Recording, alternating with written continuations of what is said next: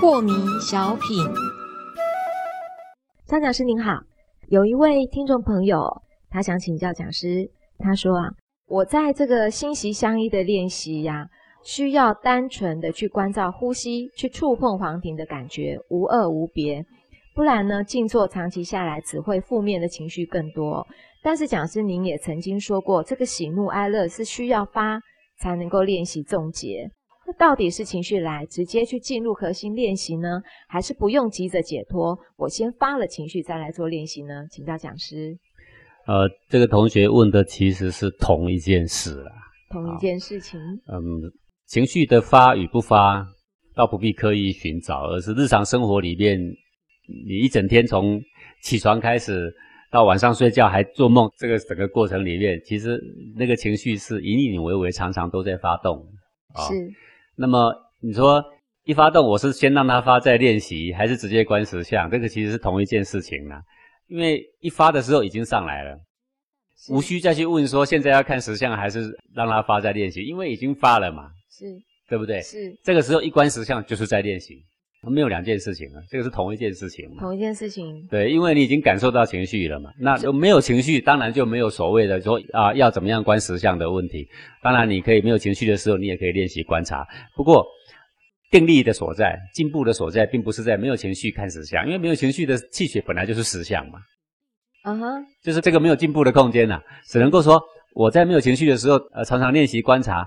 也能够提升我对自己内在气血的觉知力，觉知力只是把这个觉知力给提高，那这个跟实相没有关系的，因为什么？因为没有情绪观察到的这个里面的所有的感受、所有的气机都是实相。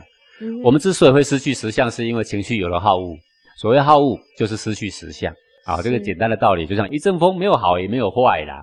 是啊，但是你把它看成说，哦，我这阵风是很生气的风，那一阵风是很欢乐的风，它风是没有这种概念，就是风而已嘛。那么当你在这个有情绪的时候，内在产生了一个龙卷风，对不对？嗯，你就把它当做风，不把它当做爱恨交织的角色啦。那假设我在看到了这个龙卷风的时候的当下，我就是冻结的。对啊，龙卷风在空中根本对太虚无伤嘛，不是吗？嗯哼，这对谁也没有伤嘛。那你本身里面就是一个太虚嘛？你比如说讲师啊，你不知道啊？你有没有看过台湾的台风啊？台风来的时候，房屋都扫光了。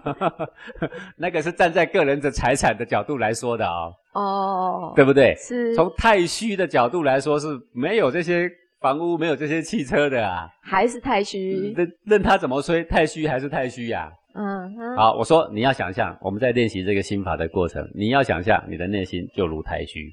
内心所发生的一切情绪，都像那个太虚里面的微风，太虚里面的龙卷风也好，反正哈无恶无别，只是敞开你的胸怀，全然的接纳，你就会发现，你会可以从好恶的这个情绪走出来，你可以从得得失失的情绪里面走出来。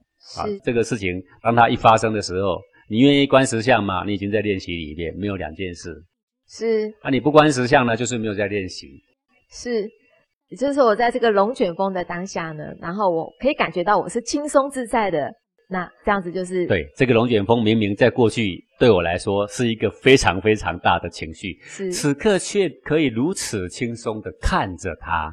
这个时候就已经被你敲进了这一本的心法里面了。是是，谢谢讲师。